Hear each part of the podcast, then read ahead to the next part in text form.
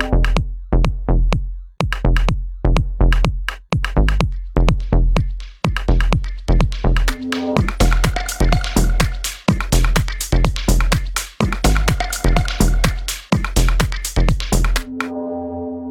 Всем привет! С вами очередной выпуск подкаста Frontend Weekend, его бессменный ведущий Андрей Смирнов. И сегодня у меня в гостях Дмитрий Махнев, как он себя называет, верстальщик в Одноклассниках. Дим, привет! Привет. Когда готовился к интервью, я, соответственно, посмотрел много информации, но что для меня было самым внезапным, больше всего информации и интересных вопросов я написал на основе выпуска с фронтенд юностью.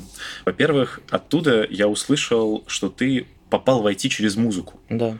Это как? То есть я слышал вот про эту группу, но вопрос, как она помогла тебе устроиться на твое первое место работы? Ну, если совсем так издалека, я в девятом классе на выпускной собрал группу, и так получилось, что я собрал ее как бы общаясь с ребятами, которые у меня тусили во дворе, оказалось, что это вот, ну, один из них музыкант из uh, Silence Dead. И там ребята все были сильно старше, и потом я начал общаться с ними, и потом мы переконфигурировались и собрали новую группу. Вот. И один из чуваков из Silence Dead, Павел Малышев, его, наверное, публичное выступление какое-нибудь, чтобы понять плюс-минус, что за человек можно найти с Техтрейна. Он рассказывал там что-то про дизайн с Техтрейна, который вот недавно был. Соответственно, он в то время занимался уже разработкой, и мне было интересно с ним общаться. Соответственно, мы, ну, я, наверное, там два из семи дней на неделю проводил у него вечером. Мы общались о музыке, об IT, обо, ну, то есть обо всем. У меня, в принципе, друзья всегда были старше, и я очень сильно старался, собственно,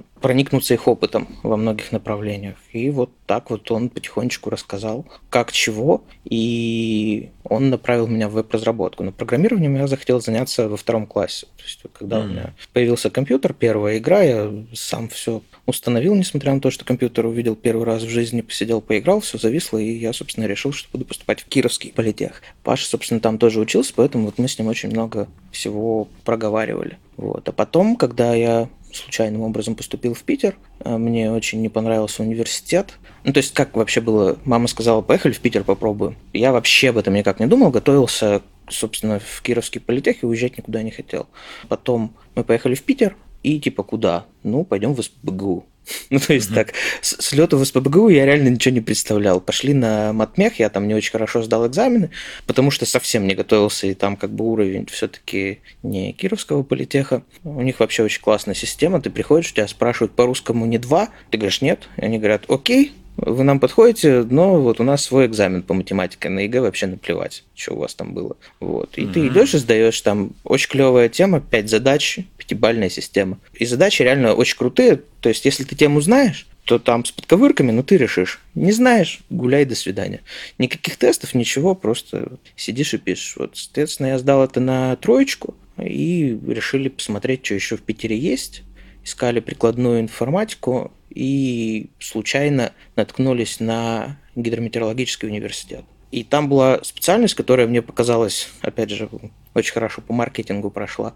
А, морские информационные системы, то есть мне казалось, это программирование еще и с морем. То есть, ну, около, Романтик. Да, около морского я всегда очень любил. Одна из любимых игр детства – это Корсар. Собственно, поступил, через месяц понял, что нет, уехал домой. Ну, то есть я до первой сессии все бросил, побухал полгода в Питере, ну, грубо говоря, отдохнул после школы и поехал домой учиться. И вот Паша мне помогал, то есть он подсказал первую книгу, которую прочитать, это была Virginia Debolt HTML и CSS совместное использование. Собственно, прочитал эту книгу, потом были какие-то статьи, потом он сразу же подкинул какой-то макет, и я сел его верстать собственно, верстал, верстал, верстал, летом снова приехал в Питер, опять же поступил в гидромет, но это было для того, чтобы было общагу дали? очень удобно, да, ты поступаешь, и на полгода тебе дают общагу за 10 тысяч, то есть даже тогда за 10 тысяч прожить э, в Питере полгода было достаточно приятно приехал поступать, типа думал, как чего, потом сижу просто у Паши дома еще до поступления, остановился тогда тоже у него, и он мне звонит, типа, приезжай к нам верстать. А он тогда работал вот с одним тоже из чуваков из этой группы. Значит, я приехал, сел и весь день верстал. Вечером мне сказали, что, в принципе, готовы со мной сотрудничать и будут даже деньги платить. Для меня тогда это было... Ну, то есть, что-что, а денег я тогда не ожидал. То есть, мне был интересен только опыт. Я какое-то время совмещал это с учебой. Ну, то есть, я все-таки поступил, все-таки нет, ну ладно, ну надо попробовать, но, собственно, учеба опять же, пошла лесом, потому что началась более-менее нормальная работа. Ну и потом потихоньку вот так это все случилось. Через сколько лет э, сессии ты ушел из э, гидрометеорологического университета? Да я ни одной, до ни одной сессии не дошел. Начал что-то там, вдохновился, но потом я уже что-то тогда программировал, и сразу хотелось что-то типа прикольное делать, не знаю, там информатику, например, закрыть какой-то работой.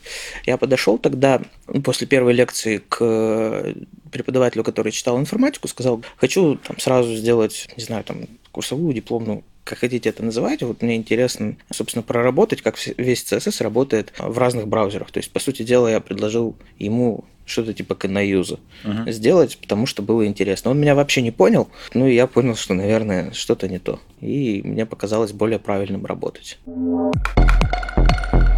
Там я видел у тебя на Фейсбуке висит, что было каких-то пара не особо таких вот значимых по названиям мест. Это все уже было в Петербурге. Это как раз вот. Да, я только там работал. Первое угу. это софт фасад был на русском рынке. Я не знаю, насколько он там значим, не значим, но были интересные заказы. То есть там вот как раз я в Пашином отделе работал. Паша занимался проектированием интерфейсов, и софт-фасад на самом деле при, может быть, не сильной известности, но они спроектировали, собственно, с точки зрения UX, весь э, Set Retail 10. Set Retail 10 – это продукт компании Crystal Service, про которую тоже почему-то мало кто знает, который используется в X-Retail Group, ну и в принципе это одна из контор, которая может производить принтеры чеков. Ну и у них вообще, собственно, весь workflow ритейлерских магазинов софт для этого всего есть. И почему, например, я предложил Пашу для техтрейна, меня спросили, типа, Дима, подскажи, каких-нибудь, может быть, дизайнеров ты знаешь хороших? Я думал, думал, думал, значит, иду в магазин в выходной, что-то там расплачиваюсь на кассе, смотрю, о, я в семье, о, касса, которую Паша спроектировал. Ну вот, наверное, он сможет что-то об этом рассказать. Вот поэтому я его предложил. Это касаемо кристалла. Также проектировали коробочное решение для маленькой бельгийской конторы OpenWay, которая запилила э, небезызвестную платежную систему мира является одним из лидеров с точки зрения вендорства решений для карт, точек банковских. Вот, то есть вот с такими компаниями удавалось работать. Так, SoftFacade очень сильно позиционировалась на западный рынок и в основном с точки зрения рисования иконок. То есть там вот что-что, но иконки рисовали очень клево. Потом вторая контора – это Software Finance, это вот отдел который занимался в софт-фасаде проектированием интерфейса, очень устал от софт-фасада, ушел и организовал новую контору, где uh-huh. вот как раз Паша был руководителем. Собственно, там уже занимались в основном а, интернет-банкингами. Ну и плюс там сделали такие маленькие проекты, как карты для ЖЖ, Maps Live Journal.com. Ну, у них же куча travel-блогеров, и у них была очень клевая идея давайте мы вот эти посты не просто как бы там ищите как-то в ЖЖ, а возьмем и разместим их на карте. А, то есть и, можно... и хочешь поехать, не знаю, там в Испанию, открываешь maps.livejournal.com, собственно, мотаешься до Испании по Google картам, и там, собственно, кластерами, пинами посты про конкретные места привязаны. То есть мы сделали им там, ну, полностью этот сервис фактически. Также там делали сборщики для кастомных приложений блогеров. То есть, чтобы там, например, Тёма мог собрать себе отдельное приложение или там Сергей Доли. С Долей точно запускались, а дальше там с ЖЖ возникли проблемы. Но, по сути дела, они у нас заказывали и мобильную версию ЖЖ, с которой дальше как бы не хочу ничего рассказывать, чтобы не сильно ругать коллег из ЖЖ. А также продолжали заниматься интернет-банкингом. То есть мы сделали очень клевые штуки на Украине, банку Восток. Это вообще прямо ребята, которым я аплодирую, очень рекомендую поизучать творчество Fozzy Group. Это ритейлеры, которые, ну, серьезные ритейлеры, э, которые как-то стали совладельцами банка Восток и решили его качественно развивать. И придумали очень крутую идею, что давайте мы все карточки в наших магазинах, обычные карты лояльности, заменим на банковские карточки. Этот проект, по-моему, до сих пор продолжается, и они, собственно, скорее всего, станут, я думаю, что одними из крупнейших эмитентов карты на Украине. И ребята потом как бы продолжили работать очень сильно на Украине. клевые ритейлерские решения. Прям вот в ФОЗе я всегда аплодирую стоя, потому что очень много форматов. Прям рекомендую изучить, изучить, изучить. Там очень много что можно взять и намапить на русский рынок. Прям вот вообще. Соответственно, это все было, получается, было сорт of заказная разработка? Да, правильно? то есть это в основном аутсорс был, но вот в софтвере мы уже пытались сделать, собственно, white label интернет-банк. А, мы очень э, качественно прорабатывали концепт интернет-банка для сингла, этот проект, который не взлетел, потому что чувак, э, который все это делал, решил его закрыть, ударившись в йогу, и, ну, собственно, как это иногда бывает. У нас осталось очень много наработок и очень много вещей, за которые там никак не было оплачено, и мы, собственно, подумали, как это можно завернуть в white label интернет-банк. Вот. Ну и там было очень много фишек, которых до сих пор я в интернет-банках не вижу. Mail.ru Соответственно, ты у меня внезапно, кажется, за 85 с лишним выпусков первый человек из Mail.ru. Очень зря. Ну, это отдельный вопрос, как, как так случилось и почему в какой-то момент ребята из Mail как-то перестали сильно отсвечивать на, во фронтенд сообщества. Я считаю, это вообще ужасная, не ошибка, а ужасное Упущение. стечение обстоятельств, да. да, потому что Андрей Сумин делал просто бомбические вещи в 2012 году для комьюнити. По-моему, он первый человек, кто привез Вячеслава Егорова. И я вот, собственно, первый раз Славу увидел на видеозаписях оттуда. То есть Слава еще тогда, в 2012 году, рассказывал про hidden class и вот все, все вот это, объяснял, зачем люди Dart сделали и так далее. И, в принципе, у них очень крутая экспертиза с точки зрения там тач-почты была, они все это очень показывали, вообще рекомендую посмотреть э, записи. Не помню, как это называлось. Техно что-то у нас любят техно чем-то называть. Вот. А потом как-то вот как-то перестали. Но на самом деле в Mail.ru люди достаточно сильно работают, вот, поэтому отчасти я это понимаю.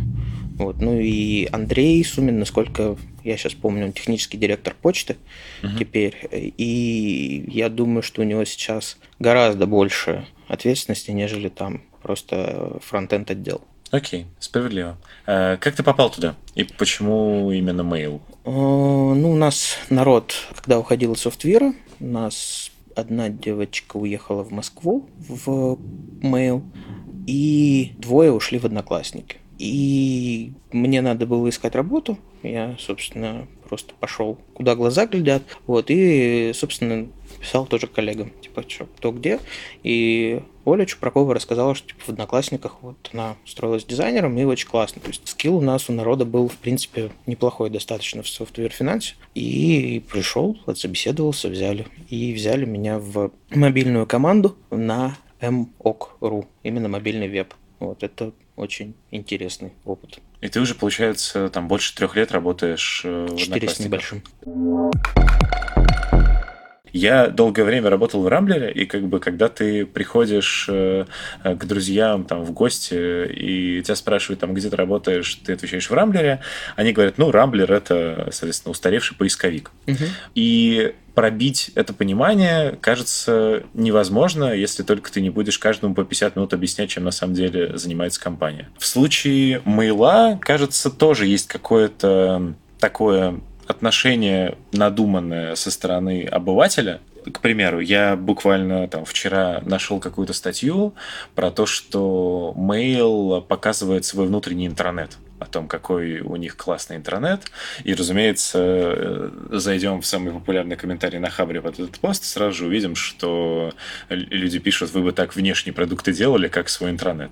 Пофиг ли на это разработчику, который работает внутри мейла, на примере тебя? Есть ли у тебя на это какой-то ответ? Ну, смотри, тут все очень просто. Если мы говорим технически грамотным человеком, ему можно просто, например, рассказать объемы или рассказать, что мы там вынуждены поддерживать оперу мини, то есть там ее поддерживает не только Макеев, но и мы. Потому что у нас там на миллионах пользователей это недавно было 20, сейчас может быть 15%, если мы говорим про эмокру внезапно, да? Соответственно, там и accessibility, и прочее, прочее, прочее. Ну и просто как бы в принципе, это миллионы людей. Вот. Это сервис полностью построенный на АБ, и он настолько построен на АБ, что я, например, на мобе могу какую-то фичу включить, если я знаю твой айдишник, только на тебя, только когда ты будешь в России, только если ты будешь с ISE, только в браузере Chrome на оси такой-то версии, в браузере Chrome такой-то версии. Вот. Э, соответственно... Да, весь моб просто сделан градиентом с точки зрения здравого смысла э, возможности дизайна на каком-то э, устройстве. Про это, кстати, есть, опять же, у Олега Анастасьева немножечко про наш э, сервис конфигурации, который называется PMS, Portal Management System. На техтрейне он немножечко касался этого. Соответственно, с техническими коллегами вопросов не возникает. С нетехническими коллегами я всегда делал очень просто. Я брал, открывал музыку нашу. И вопросы отпадали. А что с вашей музыкой такое? А посмотрите. Вот зайдите, посмотрите. В Одноклассниках музыка именно какая-то? Или мейловская какая-то музыка? А, одноклассниковская. Ага. Я, я все-таки за весь мейл говорить э, не рискну, угу. вот, потому что, ну, простите, это очень большая контора. Нам было недавно там 20 лет, и это было совмещено с новогодним корпоративом в Москве. Там, не знаю, несколько тысяч человек было, то есть ну, ты просто понимаешь, что... Кого позвали на корпоратив? Видел вживую Преснякова, а. вот, но также был там Баста, еще кто-то. Но я в основном общался с коллегами, там, потому что это была уникальная возможность пообщаться с ребятами из почты, из э, ДМР. То есть я с некоторыми ребятами из Мейла взаимодействую, в почту я хожу консультироваться по фронтенду, потому что у них очень серьезная экспертиза. С ДМР, ДМР это деньги Mail.ru, я очень много взаимодействую, так как в последнее время я а, работаю в платежке. И платежи у нас проходят через них карточные. Также, например, по видео мы а, вторая по популярности платформа в России после YouTube внезапно. И по видео у нас тоже очень много всяких ништяков, тоже рекомендую просто ознакомиться. Вот. А то, что, если, не знаю, там вы заходите и видите какие-то вещи, которые вам кажутся, что, господи, как можно было так, э, прошу прощения, рукожопо надизайнить или что-то подобное, это результаты АБ. То есть у нас э, все вещи проверяются по АБ. То есть я даже кнопку подвинуть не могу без эксперимента. Я уж молчу про то, что перекрасить или там еще что-то то, как вы видите одноклассники, это то, какими люди хотят их видеть в первую очередь. Ты не ответил на мой вопрос. Да. Ты в какой-то из моментов ощущал обывательское пренебрежение к Mail как компании? Так у меня у самого такое было, пока не устроился. Так, вот, ну, как, когда устроился, да, его ощущаешь, ну, как мне кажется, и к Рамблеру, на самом деле плюс-минус к чему угодно. Потому что если мы берем совсем обывательское, если ты работаешь в JetBrains и говоришь там своим друзьям с универа, я работаю в JetBrains, как бы, что? По поводу мейла, ну просто да, он больше распространен, больше внедрен. Обывательские мнения в этом плане нормальные. Объяснить все можно. Какая команда размера одноклассников? Если про разработку смотреть, разработка и основные люди, кто продуктом занимается, наверное, это где-то около 300. Окей, okay, хорошо. Твоя роль э, в этой структуре, насколько я понимаю, ты просто обычно одна там из боевых единиц. Да, и, да. И, то есть никаких там руководств группами, нет, нет, ничего. Нет, нет. У нас э, стремятся к максимально, максимально, максимально плоской структуре. Вот, то есть... То есть есть, извините, три сотни человек, которые подчиняются одному человеку, который их менеджет? Нет, э, там разбито продуктово ага. это дело. То есть что мы понимаем под продуктом на уровне одноклассников, например, музыка, видео, лента, ну то есть какие-то конкретные доменные сущности социальной сети. А обычно, собственно, есть э, у нас некоторая матричная структура, то есть есть технические команды, над ними есть технический руководитель, а, ну, типа там фронтендеры, над ними фронтенд руководитель, тестировщики, над ними тестировочные, ну и так далее. А, и есть продуктовые.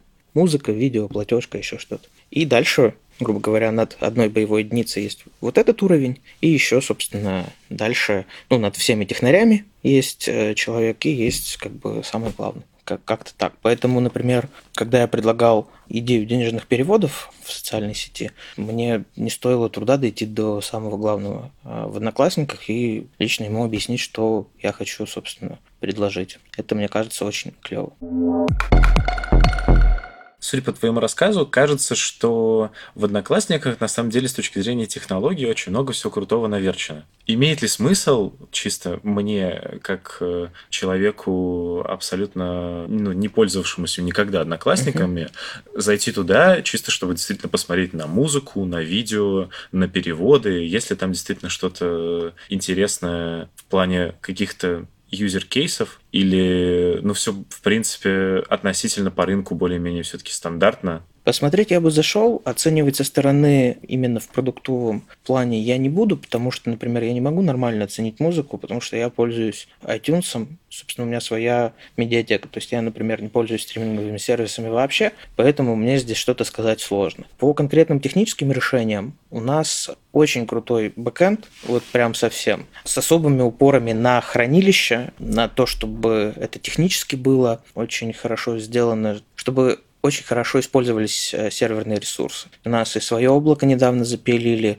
у нас и Java кастомизировано немножко, то есть э, девиз Java там написал один раз, используешь везде, у нас немножечко по-другому. Кастомизировал один раз, используешь на одной специфической оси Linux. А, значит, э, по бэку все очень круто. По фронтенду очень не без нюансов, но сейчас мы стараемся это изменить. Так исторически сложилось, что компания росла из бэкэндеров, поэтому, когда стал усложняться фронтенд, это были Java бэкэндеры, они взяли GWT. Вот. GWT до сих пор остался, да. Потом, собственно, когда народ устал от этого, начали брать верстальщиков, ну, потому что верстать уже было тяжело. И до сих пор нас фронтендеров называют верстальщиками очень часто, и это нормально. Они просто верстали и начинали делать какую-то динамику с jQuery, потому что ну, тогда рынок был такой проект старенький, 12 или уже 13 лет. Плюс какие-то кастомные решения. То есть моп у нас, например, там вообще все руками написано. Но с другой стороны, там моп он у нас очень специфический, потому что мы стараемся как можно больше рендерить на сервере и, и так далее. По большому вебу, если смотреть,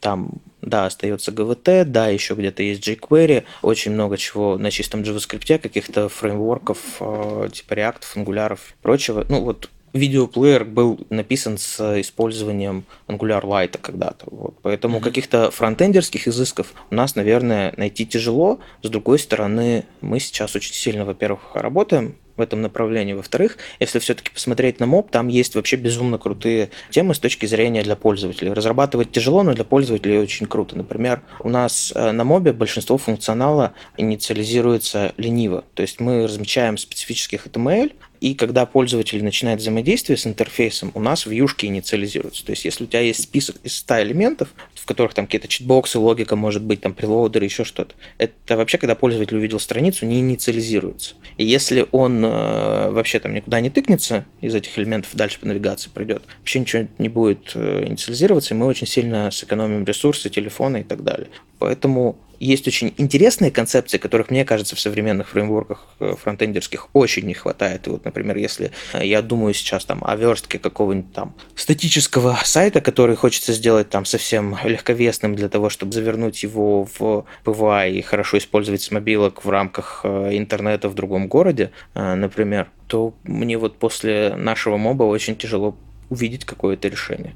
Очень интересно, мне кажется. Там много вещей, которые фронтендерам не понравятся. Например, HTML шаблоны у нас, э, данные в них биндятся из Java. Да, то есть надо все-таки, если хотите полноценно запускать фичу, немножечко знать Java. Но я пришел со знанием Java минус один в Одноклассники, там сейчас что-то понимаю, и мне это на самом деле очень много чего дало. Ну, это как раз про то, что вот у тебя написано в описании на HolyJS, что пишет HTML на Java. Да, да, да. И вследствие вот э, большого опыта JavaScript и некоторого опыта с Java мне просто безумно зашел Dart, и я вот считаю, что он должен называться JavaScript, а не JavaScript, JavaScript, потому что он очень близок по нужным вещам из Java, но он очень хорошо с точки зрения дизайна языка имеет некоторые там вещи типа простых функций, качественного async и прочих вещей, которые вот мы любим в JavaScript. То есть там можно и функционально наколбасить, и все типы, и вот все, что надо в Java есть. Еще миксинчик сверху. Просто mm-hmm. сказка. Ты наверняка после вот твоих активностей, связанных с программным комитетом и так далее, тебя же наверняка уже сто раз э, пытались э, перехантить куда-нибудь, э, где твоя мотивация была бы очень полезна. Что тебя держит в Одноклассниках? Смотри, этим летом будет 10 лет, как я, в принципе, коммерчески занимаюсь разработкой. Uh-huh. Я сейчас работаю в третьей по счету компании. Я люблю не просто разрабатывать, ну, типа, вот технологии ради технологий, я там не имею классического компьютер-сайенс образования, я понимаю, что я там навряд ли что-то привнесу с точки зрения там развития языков, каких-то там напишу второй бабель или еще что-то. Но Я очень сильно люблю понимать, э, как устроена предметная область. То есть за что я, например, вообще безумно всегда любил Пашу Малышев, которого мы вспоминали.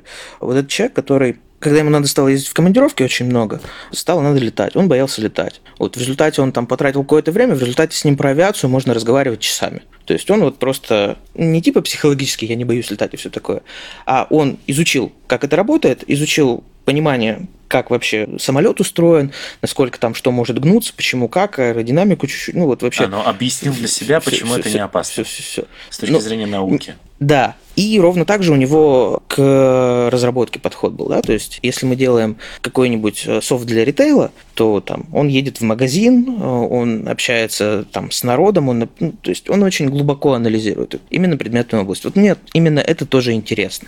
Я очень люблю понимать, что происходит от того момента, когда я на айфоне, собственно, приложил отпечаток э, в кошельке, до того, пока вылез чек значит, из э, принтера. Вот мне очень интересно понимать все, что здесь произошло в этой цепочке. Чем детальнее, тем лучше. Вот, поэтому, если просто как бы контора приходит и говорит, вот у нас там технология, которая тебе больше нравится, ну, для меня это не является очень важным аргументом. То есть я готов э, писать на технологии, на которые тяжелее писать, которые там технически меня может сильно бомбить. Ну, конечно, предел какой-то существует, но интересно именно понимать предметную область. С одноклассниками мне было очень интересно, потому что, ну, я лично считаю, что в соцсети должен был быть интернет-банк. И я пришел, и еще на собеседовании, собственно, когда спросили, а что вот вы можете предложить одноклассникам, ну, то есть вот как бы вы продуктово что-то предложили. Я предложил эту штуку, но извинился, конечно, за возможную лихость идеи, но тем не менее переводы сделали. В какой момент, как и зачем ты попал в программный комитет HolyJS? Я очень люблю глубоко проработанную, ну, то есть вот как, когда человек тебе рассказывает что-то глубоко понимая в этом. Например, почему я очень много лет общался с Пашей и, и общаюсь. Собственно, когда приходишь на конференцию, тебе рассказывают спецификацию, или на одной конференции вообще changelog, например, реакта, меня начинает пригорать очень сильно, потому что, ну, какого черта мне за 450 евро рассказывают changelog реакта? Это, мне кажется, сугубо неправильно. Поэтому у меня есть э, чисто эгоистическая хотелка, я хочу конференцию, где будут глубокие, качественные доклады. В идеале, конечно, чтобы просто от каждого ты выходил и думал, вот это да. Чтобы было глубоко, качественно раскрыто, например, вот как Егоров умеет. Или как э, иногда делает Климов. Собственно, я был вообще на всех холле. Первую открывал как представитель спонсора. Холли организует Леша Федоров, он у тебя был. Леша Федоров работал в Одноклассниках. Мы с ним познакомились в Одноклассниках. Он занимался HR-брендом с точки зрения Java. Там мы познакомились. Я пару раз выступал на кварталках, и он помогал с докладом. Соответственно, вот где-то на, на этом сошлись. Вот, и потом я, оказавшись на холле, увидел, насколько качественно это организовано и какой уровень докладов. То есть у меня вот это не совместилось. Поэтому меня бомбило. Первый раз не очень очень сильно, второй очень сильно. И Леша сказал, может, программный комитет? Я типа, нет, нормально, сделайте, просто попробуйте. Ну, третий раз бомбануло совсем, я ушел вообще с середины второго дня. Там Леша дал свою визитку и говорит, напиши мне на почту приходи в программный комитет, попробуй. И я, честно говоря, настолько хотел качественную конференцию, что я решил попробовать это. Так это завертелось. Ну, mm-hmm. с Лешей мы там некоторые детали. Мне очень, опять же, повезло, что мы были с ним знакомы. То есть мы с ним там не просто в курилку вышли, как он любит вспоминать на Москве 16-го, а мы с ним там, наверное, часа полтора-два говорили. И не только об этом, а в принципе я ему там еще некоторые продуктовые э, свои идеи для одноклассников рассказывал. То есть, чтобы было понятно, интернет-банк это всего лишь шаг в том, что нужно сделать, по сути дела. И у нас как-то завязалось общение. И поэтому он, возможно, доверился в этом плане. И, собственно, с Москвы 17 я в ПК. Ощущаешь ли вот ты со своей точки зрения, что за то время, что ты пребываешь в этом программном комитете, стало лучше? Именно свой вклад ощущаешь? Тяжело очень сказать. Не знаю, когда мы вот сформировали программу для последней холли, именно тело программы, я вышел вообще с, с этого мита просто счастливый чуть не до слез. Но фидбэки, фидбэки, фидбэки. То есть там тоже, тоже остается много нюансов, и случилось очень важное переосознание того, что нельзя сделать э, всю конфу глубокой потому что приходит вот на последний там 800 плюс человек, э, это еще там без онлайн-трансляции, и уровень все-таки разный у людей. Вот. И если ты делаешь что-то там очень глубоко, народ приходит и говорит, мы не поняли. Ну, это стандартная тема, типа, мы хотим хардкора, вот вам хардкор. Это непонятный, неструктурированный доклад. Угу. Вот в чем действительно не сомневаюсь, в том, что работа с некоторыми спикерами им помогла, конкретно моя. Не хочу вдаваться в примеры, как бы ребята знают, ребятам спасибо. Для конференции, ну, по-моему, становится лучше. Нюансов там просто на самом деле такая тьма. И я понимаю, почему у Лёши прямо вот целая отдельная контора для организации всего этого, потому что одним твитом можно столько урона нанести всему этому делу. Чуть плохая площадка, все проседает. Ну, какие-нибудь проблемы с кем там докладчиком diversity, еще что-то, просто все проседает. То есть это, это просто очень сложная и местами очень динамическая система. Или, не знаю, там, как на, на Питер было, мы за два месяца до конференции утверждаем программу, соответственно, семь человек отвалилось. семь И там кто-то отвалился там, ну, по понятным семейным причинам, да, такие люди бывают. А Рэйчел Эндрю не смогла приехать из-за Скрипалей. Я там это детально объяснял у Мелехова. Не знаю, там родная ГБушка или ГБушка Штатов как бы испортили фронтендерскую конференцию. То есть, понимаешь, насколько это может быть не без нюансов. То есть, там Леша рассказывал, что у него там нормальная задача для кого-то сходить в МИД, объяснить, что они вообще делают, чтобы упростить получение виз. Потому что некоторых спикеров мы не можем привести по причине, что мы говорим, вам нужна виза, они такие, о, не вопрос. Идут в посольство, им говорят, мы ваш паспорт типа на 10 дней или недели на 2 или вообще на месяц забираем И люди, типа, ну, это у нас в России типа, два паспорта, да, то есть, ну, ты, в принципе, отдал за гран, но все-таки по стране можешь перемещаться. У них он один, например, может быть, и все. И как бы, а если это какой-то топовый спикер, у которого там, ну, раз в неделю где-то выступает... Ну, не может стать. Да, это просто физически невозможно, вот. И, собственно, начинаются такие перетрубации лютые. Все проседает. Что имеется в виду? Именно продажи билетов или какие-то еще метрики? Там куча метрик. Вот эта адская форма на 100 плюс полей, из нее очень много всего строится. Лёша, он, по-моему, по образованию, ну, я точно знаю, что он с матмеха, вследствие чего там с анализом все правильно построено, и они очень много всего анализируют. А основная метрика – это NPS, Net Promoted Score, то есть насколько ты порекомендуешь конференцию эту своим коллегам, например. И на нее по итогу может влиять все, что угодно. Проблемы на площадке, ой, да что-то как-то не очень, минус. Mm-hmm. Проблема с кем, ну, какой-то доклад конкретно не зашел, ой, да что-то какие-то говенные доклады, минус, и так далее. Один доклад может очень сильно навредить, например, вот из 30. Это как бы очень не кисло. Что вот действительно важного, на мой взгляд, удалось сделать? Мне удалось а, организовать воркшоп Мишеля Вестрейта в Mail.ru. Причем, ну, это было взаимодействие между несколькими бизнес-юнитами, то есть там были ребята из ВКонтакта, ребята из почты, ребята в ДМР я писал, ребята из Одноклассников. И что важно для комьюнити, мы разыгрывали два билета на этот воркшоп. Я договорился с Мишелем, и он сам выбирал вопросы. Единственное, что, конечно, количество пришедших вопросов и их качество меня убило. Это да, но тем не менее люди были довольны. Вот скоро будет э, Паша Черторогов в Питере, и у него там, насколько мне известно, готовится воркшоп. Мне кажется, вот это очень важная дериватива. Стас Курилов мне на днях сказал, что хочет сделать бесплатный воркшоп по веб-паку. Вот я очень сильно хочу поднять культуру воркшопов. Я понимаю, что это, скорее всего, невозможно. Это у меня стоит задачей на пятилетку прямо. Вот. Но я очень сильно хочу, чтобы мы дошли до той культуры, которая, э, например, видна в интервью Мишеля.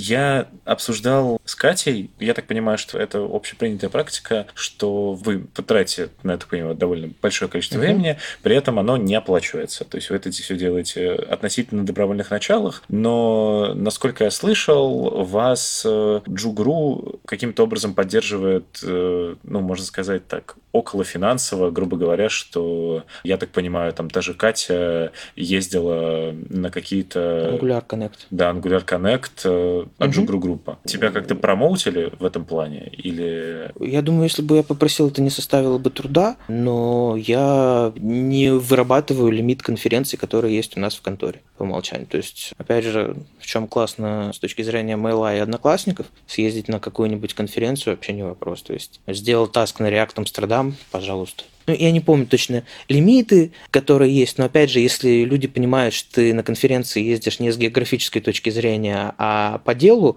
то там могут быть э, нюансы. Если ездишь как выступающий, то тоже, не знаю, например, я э, на Front Talks в этом году опять же ездил с докладом. Он у меня был на холле, э, я его чуть-чуть адаптировал для Front Talks, потому что другая аудитория, и он тогда еще не вышел с холле. То есть я вот считаю, что пока есть, собственно, не вышедший доклад, можно и, и повториться, если тема тебе очень актуальна. То есть на Frontox я съездил со своим докладом, где еще в этом году был, то есть это React Амстердам, две холли, ну, с холли понятно, значит, Frontox и Харьков. Вот в Харьков я, собственно, сам съездил. Опять же, от одноклассников. Вот, то есть у меня не было к Джугу в этом плане вопросов. Если... Ну, то есть, грубо говоря, пока ты можешь ездить от одноклассников и сам, нет смысла просить ну, ну да, то, то есть я все-таки думаю, что просить нужно, когда нужно, а не когда там типа вы мне не платите, свозите меня на конференцию. То есть на самом деле как бы очень много неявных профитов. Ну люди любят говорить типа деньги, деньги, деньги.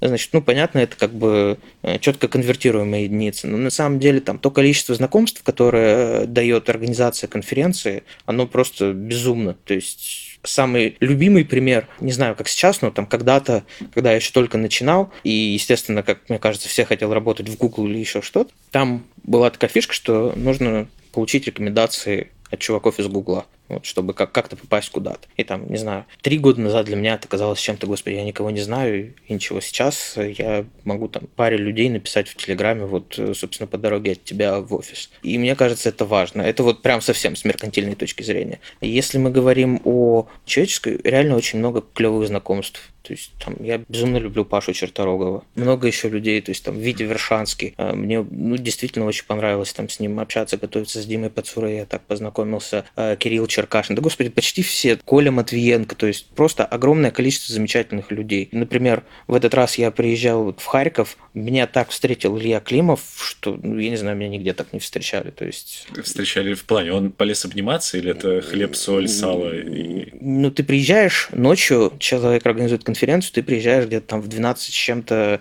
прилетаешь только. Ну, еще ты мужчина, собственно, и прилетаешь в, на Украину из России. И человек тебя ждет с этим самым на лотосе. А, с нотаря... Нет, не на лотосе. Как он сказал, а, лотос для того, чтобы ездить, как он выяснил.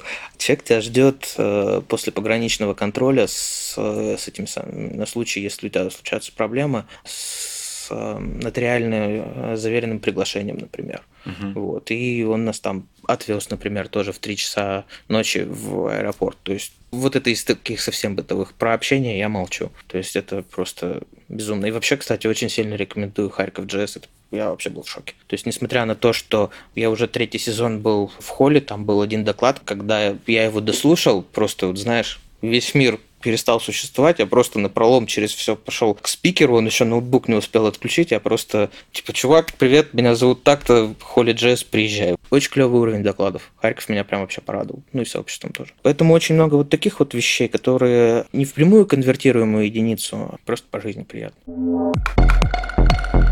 Немножко отвлечения. Я услышал, э, опять же, пока готовился у юности, что должны были до Нового года что-то сделать с предложениями, пропозалами в стандарт. Что-то сделали в итоге? Начали, начали, начали, начали. Ну, просто ну, эта конференция была очень тяжелой по подготовке и по релизам, но ответственный человек начал писать письмо, оно у меня сейчас на ревью, у меня сейчас страшный запуск идет. Я влип в новогодние промо-проекты, причем запуск настолько страшный, что он может положить портал с учетом еще всех остальной активности. Вот, поэтому я не провалидировал, и да, наверное, сейчас это на моей стороне. Я очень сильно надеюсь за новогоднее провалидировать и дописать туда то, что я считаю важным. Но мы над этим будем работать, это очень важная фишка конференции. А вы прям считаете действительно вот это важной частью конференции? Просто со стороны, ну, опять же, разный я фидбэк э, собирал. Некоторым это кажется ну, откровенным каким-то каламбуром э, и э, надуманным конкурсом ради конкурса. Некоторые, но мне кажется, что намного меньшее количество людей действительно в это вкладываются. Ну да, это ну какое-то отношение, то есть понимаешь, э, за что я очень сильно благодарен одноклассникам. Это первая контора, где я увидел, что такое пользовательский фидбэк вот со всей его мощью, которая может быть на большом проекте, особенно если ты занимаешься платежами. Вот, соответственно, как бы к, к любой э, грязи в фидбэках я готов, и это нормально, что 50%, даже больше 50% чуть-чуть скажут, что это полная шляпа. А что я считаю по этому поводу? Мотивация очень простая мы собираем огромное количество инженеров, которые не теоретики, а практикующие инженеры. Uh-huh. Иногда из крупных компаний, как минимум половина, если смотреть статистику последней холли, и в основном э, middle плюс уровня, то есть джунов достаточно мало. Вот. Мне кажется, что люди такого уровня все-таки имеют некоторые, опять же, если там из всех 800 будет один, но хороший пропозал в язык, мне кажется, это вполне вероятная схема, по которой это может быть. Собственно, и мне кажется, это важно. Но мы добавляем в это некоторый юмор, да. Я, я не очень понимаю, как раз это, это, может, это может быть, да, это может быть какой-то серьезной вещью, э, которая заходила бы, но при этом э,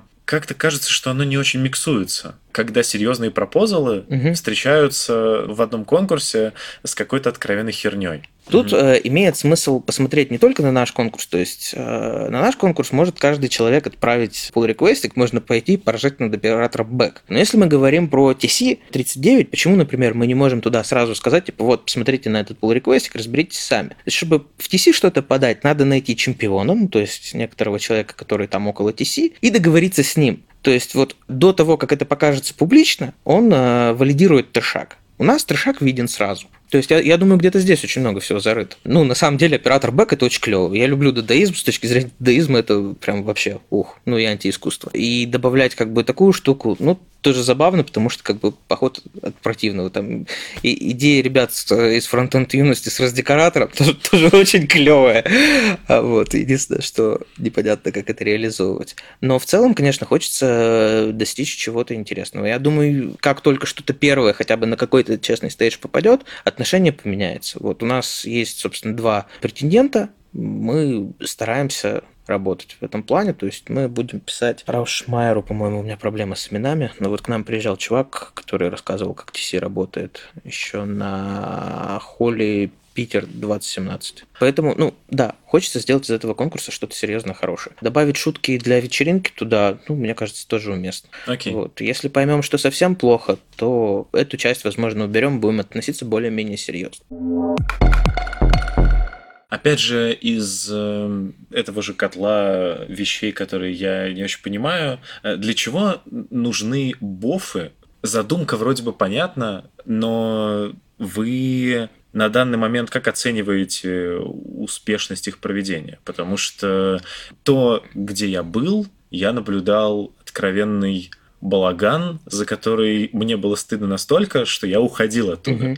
Угу. На русскоязычный заходил, да? Нет, я был на двух русскоязычных, на одном англоязычном. Это когда... Ну... Я не вспомню. Я был на прошлой Holy Jazz питерской, я там был. Я везде прихожу на один бов какой-нибудь, э, понимаю, что здесь происходит какая-то дичь, и ухожу с ним. Вот смотри, а на русскоязычном, в этот раз был один русскоязычный, поэтому два ты не мог физически посидеть. Нет, я, вот, я в сумме говорю за... Да, за... значит, значит, и на нем, да, получился балаган. Ну, мы начинаем, мы пытаемся с этим работать. На англоязычных там про ноду спросил у Коли Матвиенко, например, ощущение. Угу. Вот, то есть э, он там выходит, господи, как мы хорошо поговорили про ноду. Английские заходят хорошо. Потому что там, вот, видимо, вследствие языкового барьера балаган не достигается. Люди не могут моментально транслировать эмоции в английский язык. Видимо, да. Значит, ну и плюс, может быть, все-таки там поответственнее есть все-таки такая ментальная черта, что с иностранцами мы как-то аккуратнее общаемся. Окей, вот. а зачем это? Такой д- формат, д- зачем нужен? Дополнительное, а, дополнительное общение со спикерами. То есть, если ты не смог подойти, все-таки там, не знаю, на QA там не успел, не стал задавать вопросы, дискуссионную зону тоже не пошел или не смог там пробиться,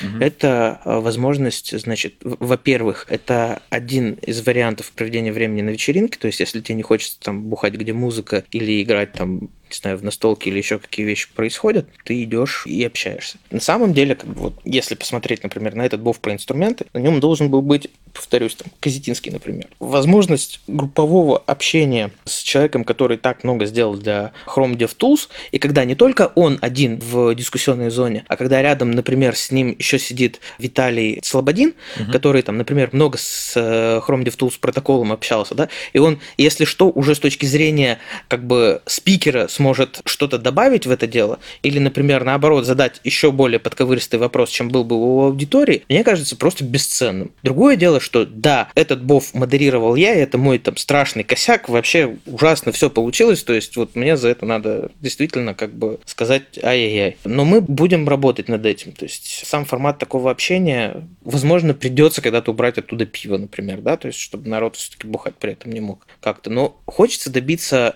спокойного непринужденного общения. То есть, когда ты расслабился и можешь поговорить. Понятно, что эмоции, они как-то будут. Вот э, с Лешей Федоровым по этому поводу чуть говорили. Он говорит, что, наверное, надо просто продумать, например, кодов кондакт для этой штуки. Какой-то тоже. И, например, на основе его действительно исключать некоторых людей из дискуссии, если идет переломный момент. То есть, вот в этот раз Миша, например, э, Полубояринов уже просто сатанев начал кого-то пытаться исключать. Вот. И после этого на какое-то время оно... Дискуссия встала нормально. Да. Ну да, это я слышал. Надо работать. То есть ага. ошибки, да, но мы стараемся сделать там вечеринку не просто вот вам, ребята, ящик пива, пока мы там пойдем сами тоже чем-то позанимаемся. Все-таки хочется добиться нормального общения между людьми, дать разные направления проведения времени, чтобы из этого еще что-то полезное можно было опять же получить.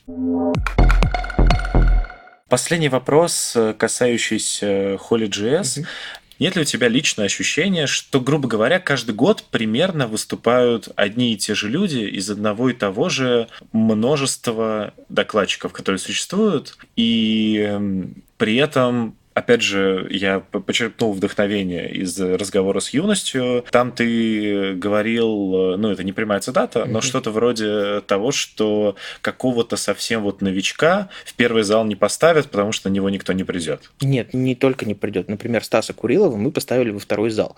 По да. голосованию он э, шел на первый. И у него был овербук во втором зале. Вот, а но... почему не поставили в первый? Первое выступление публичное. И? Страшно. И ему, и нам. Ну, то есть, все-таки выступать первый раз 300 человек или там 600 все же, вообще есть какое-то такое ощущение? Или, в принципе, с этим все хорошо в комьюнити? Ну, конечно, если задаться целью, можно увидеть, что какие-то люди повторяются. Но мы увидели, например, классного спикера. Uh-huh. Вот. Ну, то, то есть, вот давай рассмотрим вообще классический пример. Себастьян Голош. Он сам подался на Питер 2018. Соответственно, с ним поработали, очень понравилось. Ему очень понравилось. То есть у нас спикеры обычно уезжают очень довольны. То есть каких-то там резких негативов я вообще не помню. Ну, с чем-то косяки бывают, но в целом как бы вот народ уезжает прям реально счастливый очень часто. Ему очень понравилось. Вот, он взял, подался второй раз. Это проверенный докладчик, который зашел публике, мы же по рейтингам тоже смотрим, и подался с классной темой. И что ты ему скажешь? Чувак, ты выступал у нас в прошлый раз, извини, нет. ну, то есть, как бы, есть такое.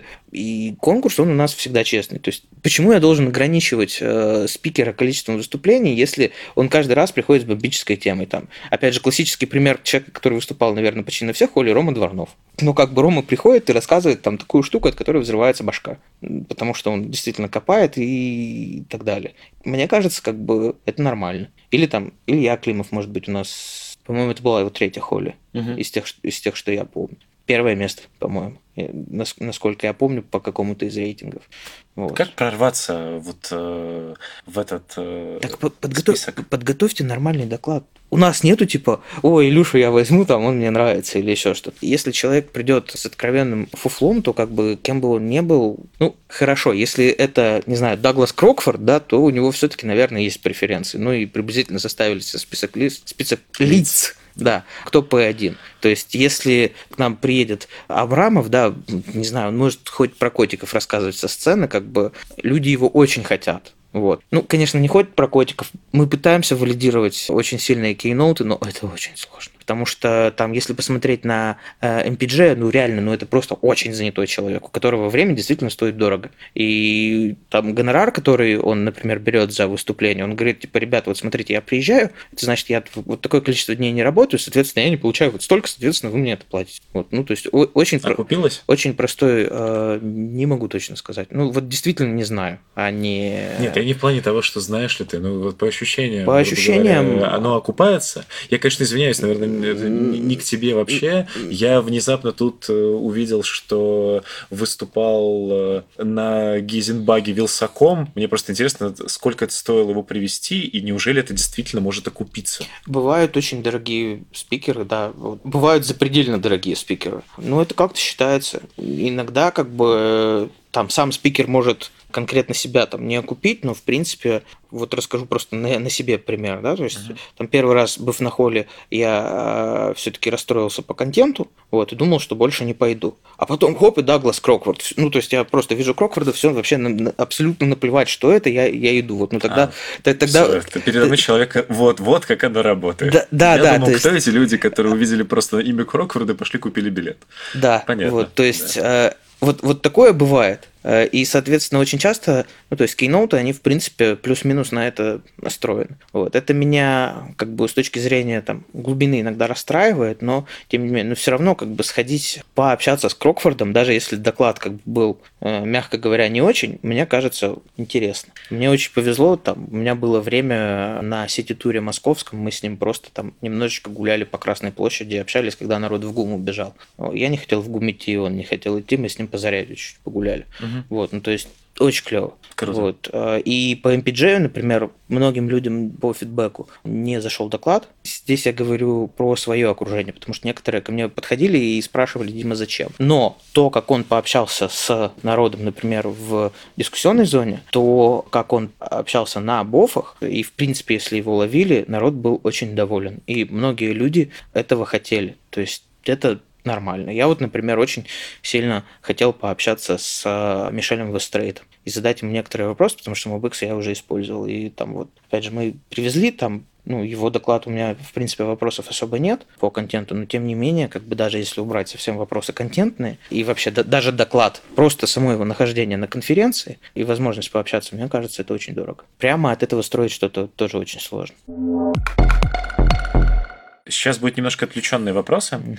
Что и зачем ты преподаешь в политехе? Фронтенд. Базовый очень фронтенд, э, версточку. Я преподаю это не на основных э, курсах политеха, про что вот почему-то очень любят забывать многие люди, которые топят у нас за образование в фронтенд-среде. У нас есть э, очень качественные программы обучения от Mail.ru, которые вот именно отдел edu- Прям с политехом. education. Он, если Москву смотреть, с МГУ, с Бауманкой, с МИФИ, еще, может быть, где-то я всего это не, все не эти технопарки и так далее. Те, техно что-то я их называю да, так. Да, техно что-то. А, то есть политех это тоже с этим связано? Да, да. Ага, мы от одноклассников понятно. сделали э, курс э, Java разработчик высоконагруженных приложений, но им там читается, в принципе, общий материал. И изначально мне эта тема не понравилась, потому что мне казалось, что типа в глубину надо, а не в ширину. Но этой весной я готовил выпускной проект с ребятами. И я понял, насколько клево то, что мы работаем в ширину. Потому что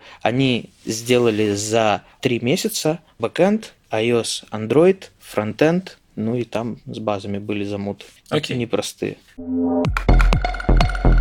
Чем хорош подкаст Даренко? Скрытой глубиной. Насколько я знаю, он чуть ли там не каждый день выходит. Ты его, по, по будням, да. Ты его не пропускаешь на протяжении скольких лет? Около 10 лет слушаю. Э, я вот на работу пришел, мне Паша его показал в нарезках Бирмана. Ну, были периоды, около Крыма я не мог его слушать. Ну, когда очень много работы, да, пропускаю. Но, в принципе, как бы, когда остается какая-то там рутинная часть или там пока ты на работу идешь или что-то типа того, как бы его можно слушать, он достаточно хорошо выходит. Ну, или там то, что я не успел послушать. Если все-таки удается отдохнуть как-то, я отдыхаю следующим образом. Я включаю цивилизацию или Total War, вырубаю там абсолютно звук, и какое-то время я слушал там всякие исторические передачи BBC, когда они закончились, я начал подкасты включать, и когда кончаются подкасты, я начал аудиокниги так слушать. Соответственно, такой вот режим отдыха, и если что-то остается послушать или наоборот там переслушать, вот то, что я приводил рандомно в твите про эту штуку, я это, наверное, несколько раз переслушал. Я просмотрел э, фотографии. У тебя на всех фотографиях разные формы и длины борода. От чего она зависит? ну, ты просто не бреешься. Собственно, когда Рома Дворнов, ну, Рома Дворнов или кто-то, например, говорит, что Дима уже совсем, ну, ты идешь и бреешься. То есть я делаю это сам, ну, и, собственно, с волосами ровно то же самое. Где-то году в 12 мне подарили... Э, я первый раз постригся на лысо, и мне друг, который меня стриг, подарил, собственно, машинку какую-то простецкую. Соответственно, когда вот совсем начинает что-то мешать, или кто-то уже говорит, что стоит, особенно если это роба, почему-то меня это сильно запомнилось мне. Вот, я просто иду в ванную, стригу голову и бороду. Ну, я понял. Самоделка, я понял. Угу. Да, это ответ. Мои стандартные вопросы. Во-первых, думал ли ты, кем бы ты хотел стать, если бы не стал разработчиком? Честно, нет. Я послушал твои подкасты предварительно, э, и вот по этому вопросу вообще ничего не смог придумать. Во втором классе решил идти на программиста, естественно, около игрового сначала хотелось, как и большинству, мне кажется. А в первом классе? Не думал еще, наверное. Единственное, что я, а, чем я занимался более-менее долго, помимо программирования, это лепка. Я очень много лепил из пластилина, и также я ходил на изо-студию в наш дворец пионеров в Кирове, лепил дымковскую игрушку из глины. Все еще умеешь лепить? То есть тебе сейчас дать... Э, ну, форму человека плюс-минус сделаю, наверное. А так я перестал лепить в классе в 11 Только пластилин в основном? Или... В, в основном пластилин. То есть мне в детстве очень нравилось. Ну, не знаю, посмотрел Звездных войнов, слепился Звездных войнов, посмотрел там, не знаю, X-менов, слепился X-менов. Очень удобная штука, на самом деле. Не надо идти покупать. Пластилин. Ну, не только не надо идти покупать, а как бы когда тебе надоели Звездные войны, ты, собственно, э, превратил, их, превратил их в то, что тебе актуально сейчас. То есть это на самом деле очень клево. И еще помимо игрушек, э, которые там в магазине тебе продали, ты можешь их двигать как угодно. То есть э, у тебя неограниченные движения. И если захотел, ты взял и разорвал кого-то пополам, например, во время битвы, потом слепил. Ну, как бы, а если у тебя пластмасса, то это, возможно, единоразовый вариант. React, Angular, Vue или Ember? Тоже от задачи. Ну, смотри, делаешь админки, как бы у нас вот ребята делают на ангуляре, потому что быстро, хорошо, как бы если оверхед, то вообще наплевать. Так. Потому что ты сказал людям, где пользоваться. Когда надо вот э, этой весной делал я небольшой проектик внешний, но клиент-ориентированный, который никак на инфраструктуру одноклассников не заточен был, за исключением того, что это было именно приложение в экосистеме одноклассников, я взял React. Потому что надо было быстро, надо было, чтобы куча инструментария была готова, и мне Mobix понравился. Единственное, что, конечно, с DIM грустно все. Но это тема отдельного подкаста. Собственно, Vue я трогал, когда мы исследовали технологии для нового стека веба. Это был Vue первый, это было пару лет назад. Он мне не понравился. Просто вот, ну, by, by design. Что называется, в глубину производительности я там сильно удариться не успел. Но by design он был не очень. Ember в жизни не трогал, но там знаю, что внутри мусташ или handlebars к строчной шаблонизации отношусь ужасно. Окей, okay. ладно. Ну, а так вот, если mm-hmm. мы говорим, опять же, все эти штуки, они очень хреновы для mobile first. Вообще все? Ну, насколько я их знаю, да, но прости, как бы у меня серверный рендеринг с ленивой инициализацией. Вот, у кого из них есть нормальный серверный рендеринг, готовый держать промышленные объемы одноклассников, и кто из них там может похвастаться ленивой инициализацией по компонентной а не всего этого. Ну, насколько мне известно, никто. Если кто-то скинет ссылку на то, как это можно, я буду, вот, я прям большое спасибо скажу. Вот, возможно, я сильно глубоко не копал, но вот так вот, насколько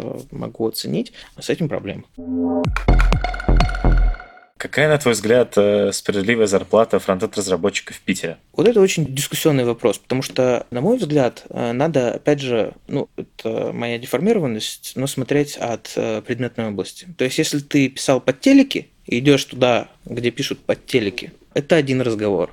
А если ты писал жирные спа, а идешь писать одноклассники mobile, это другой разговор. Вот, ну, ИСПА, не знаю, ты писал какие-нибудь банки, пришел в соцсеть. Вот. И если ты писал как бы банки и пришел делать банки, например, там, и тебе не надо объяснять огромный пласт, ты огромное количество всего понимаешь, и даже имеешь э, уже сразу на входе предложение по улучшению, угу. это другой разговор. То есть, То есть смена продуктовой области влечет за собой... Э, Может влечь за собой как бы некоторое снижение, ага. на мой взгляд. И опять же, когда ты берешь человека, наличие у него знаний предметной области и кон- конкретных конструктивных предложений там, оно может являться плюсом. Так, в целом, технически, ну, мне сложно оценить. Ну, честно. То есть я вакансии не смотрел никогда особо. Точнее, нет, один раз, когда вот искал одноклассники, тогда, на мой взгляд, справедливо была сотка но это был 2014 год. Еще до приключений с Доларевичем и прочими вещами. Сейчас э, не знаю точно. Моя любимая рубрика «Готовим вместе с фронтенд-разработчиком». Умеешь это готовить? Да, немножко. Хорошо. Какое самое любимое или какое самое сложное блюдо ты когда-либо готовил? Если есть какая-нибудь забавная, а еще лучше, если какая-нибудь есть новогодняя история, связанная с этим, то расскажи, а, пожалуйста. Смотри, по поводу сложного блюда, есть вообще не сам готовил, но так. прям вообще замутка, мне кажется, люди оценят. У меня братка, значит, в родном городе, а он открыл, по-моему, полтора или два года назад детский оздоровительный лагерь. Соответственно, когда вы открываете детский оздоровительный лагерь, у вас э, надо кормить по ГОСТу детей около 6 раз в день. Около 150 человек у него там вместительность, соответственно, почти все лето. Зимой тоже мероприятия проводятся осенью. Есть кухня, где кормят достаточно качественной едой около там, 150 человек. Естественно, это влечет некоторые бытовые отходы, и он там договорился с каким-то местным колхозником, чтобы он забирал у него эти бытовые отходы. Спустя год он подумал, блин, а что-то как-то вот их действительно очень много, и они качественные. И он решил завести свиней и сделать из них сальцы. Вот. И я в октябре ездил в родной город на День этих знаний и останавливался у него. И он мне вот это сальце подогнал. Замутка сложная, но сальце безумно вкусно. Они еще по-разному это сделали, так что это про сложные схемы. Про простые я холодец люблю. Ну, как простые? Там... Не, холодец это не совсем простая схема. Ну, а ты его прям сам умеешь готовить? Да. Я не помню только вот э, какие конкретно суставы надо брать. Пуцевые или как-то что-то типа того. Берешь правильные суставы, берешь некоторое количество правильного мяса. Ну, то есть я беру прям вырезку еще чуть-чуть. Вырезку в основном говяжью. И, соответственно, варишь это огромное количество времени, а потом угу. отдельно бульон и сидишь прям ручками мясо аккуратненько режешь, по волокнам разделяешь и, собственно, заливаешь это все. Очень важно, ну, то есть я считаю, что никакого там желатина или чего-то такого, что не именно из мясных вещей позволяет застыть, быть не должно. Очень хорошо в этом плане помогает мультиварка, потому что в ней это варится там на несколько часов быстрее. Да? Я просто тоже люблю холодец, но я никогда в жизни не пробовал готовить. Я... Очень, очень просто. Самое сложное, это если вы сели его с другом готовить и решили выпить, пока он, э, собственно, варится. Это может очень сильно угрожать блюду, потому что сидеть надо там часов 6, 7, 8. То есть это уже основательно. Это можно... Да. В моем, в моем случае я могу за это время смонтировать пару подкастов. Ну да.